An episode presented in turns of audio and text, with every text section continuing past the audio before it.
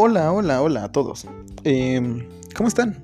Espero que estén muy bien. Yo estoy este día algo, pues, bueno, ya saben, ¿no? Un poquito en estados alterados de conciencia. Me tomé una cerveza con un amigo y pues no es como que esté pedo. Pero pues después me fumo un cigarro y estoy ahorita fumando un poquito de weed.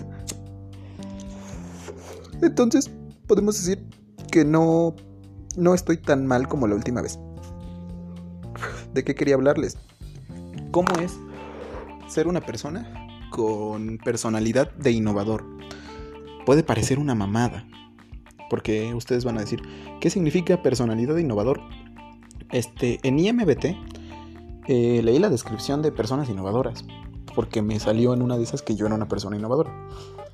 Leyéndola me di cuenta de que había muchas cosas que encajaban conmigo, pero no en plan horóscopo, que son cosas tan generales, en plan de, ah, hoy te va a ir bien, hoy te va a ir mal y en algún momento te encuentras una moneda y dices, oh, hoy me va a ir bien. Te pasa un chingo de mierda, pero al final encontraste una moneda y dijiste, hoy me fue bien. Pero, pues no, aquí me refiero a que, ay, vale, madres. Directamente, cuando tienes una personalidad, es difícil que la puedes cambiar. Yo pude cambiarla de lógica a innovador. ¿Cómo? No sé, tal vez es porque en ese momento la hice hace como dos años y ya cambió ahora la forma en la que pienso y me comporto. Eh, según la descripción de personas innovadoras, estas personas son carismáticas, son seguras y tienen una capacidad de comunicar ideas muy buena, pero por desgracia tienen un problema social a la hora de interactuar con otras personas y por eso no lo logran. Este, si ahorita me ves a mí, o bueno, me escuchas a mí platicándote todo este rollo, piensen que en la vida real a mí me costaría mucho acercarme a una persona y contarle todo este pedón, que sea algo muy interesante, por fobias sociales. Este, el problema es que también suelo buscar a discutir con la gente solo por el hecho de discutir. No es como tal como que quiera ganar algo o, algo así. En si, si yo puedo aprender algo, hoy un perro. Gracias, perro. Ok. Si yo puedo aprender algo... Ah, que la canción. Gracias. Si yo puedo... Oh, que la... Bueno, si yo puedo aprender algo de una experiencia o de hablar o discutir con alguien y puedo llevarme un conocimiento, creo que está bien que yo me lleve ese conocimiento. Porque al final, si yo estoy obteniendo algo más que enojarme y puedo analizar una perspectiva desde una postura de vista diferente, entonces puedo aprovechar para integrarla a mi discurso.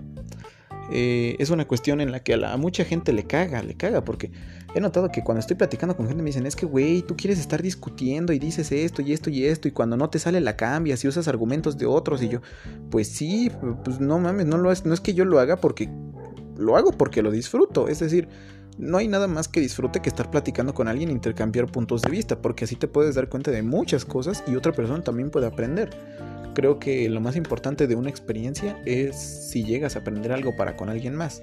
Es decir, puede que te pase la peor cosa del mundo, ¿no? Que pisaste caca, que te cayó caca de paloma, no sé, una obsesión con la caca, pero pues algo así, ¿no? Que tienes un día culero. Y, y, y, al final de todo eso, tú sigues ahí y, y te levantas y dices, ok, este día culero no fue culero, este fue un buen día. Ah, demonios, qué mala, qué mala fortuna tengo para explicarme en algunos momentos. Probablemente no me hayan entendido lo que quise explicar porque muchas veces ni yo me entiendo, pero ¿cómo esperan? ¿Cómo la gente puede esperar que tú te entiendas a ti mismo cuando muchas veces tú ni te puedes entender? Es decir, hay muchas cuestiones y factores externos que afectan en la manera en la que pensamos y nos comportamos para nosotros mismos y para con otros no, no puedo esperar a comportarme de la misma manera con mis amigos, a comportarme de la misma manera con un profesor. Y no es porque yo voy a estar con el profesor mamando diciendo, profesor se equivocó o así. No, el chile esa gente caga, pero, pero no es por porque esté aportando, sino por la forma. O sea, si yo discuto con alguien, no intento saber más, o no es porque yo quiera saber más o sentirme más listo, es porque hay algo que no cuadra. Y si nadie se queja de que hay algo que no cuadra, ¿qué pedo? ¿Qué nos queda? Este, he notado, he notado con, con el poder normalizador, pues luego les hablo de eso. Pero en sí, cuando no hablas de algo, la gente empieza a actuar como si esa cosa no existiera. Eh, noté mucho por este tipo de actitudes y por mis miedos sociales más que nada, que a la hora de interactuar con gente, pues nomás no, no me sale, porque me tomo las cosas personal. Por desgracia, en el momento, en ese momento, la reputa madre, puto perro, este, está en la calle. Eh, hace dos años tenía bastantes problemas con eso. Afortunadamente ya no. Pero no sé, no sé, no, no fue tan sencillo. Es decir, tuve todo un proceso de cambio para darme cuenta de que tenía actitudes y comportamientos que no eran correctos, que estaban mal y lo peor y lo mejor de todo, darme cuenta por qué estaban mal. Y creo que la forma de acercarse a gente que hace cosas que no están bien, si es que esa gente no sabe que están bien, no es decirle, tú, güey, estás haciendo esto y está mal, porque eso va a hacer que la gente sea reacia a escuchar. Tienes que intentar comprender su posición, tienes que decirle, oye, entiendo que tú pienses estas cosas, pero tienes que entender que hay momentos en donde no se puede o, cosas así. Me refiero a que tienes que aceptar que hay personas que tienen opiniones diferentes a la tuya y que hablándoles de cierta forma no vas a lograr llegar a ellos. Pero el problema es que una vez que la gente se cansa de intentar explicar, no... Si tú, si llegara con una persona y le dijera, tus ideas están mal, esto es lo bueno, eh, me mandaría a la verga. Si yo le dijera, entiendo tu postura y entiendo este punto y este punto y es en lo que estoy de acuerdo.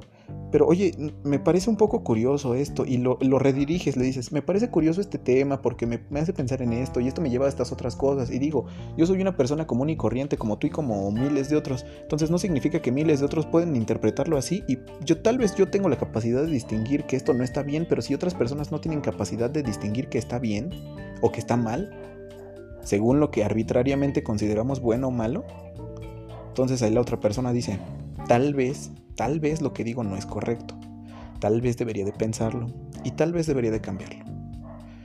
Pero al final, la gente es terca, no está dispuesta a escuchar.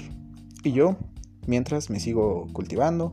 No digo que yo vaya a ser el más cultivado del mundo tampoco.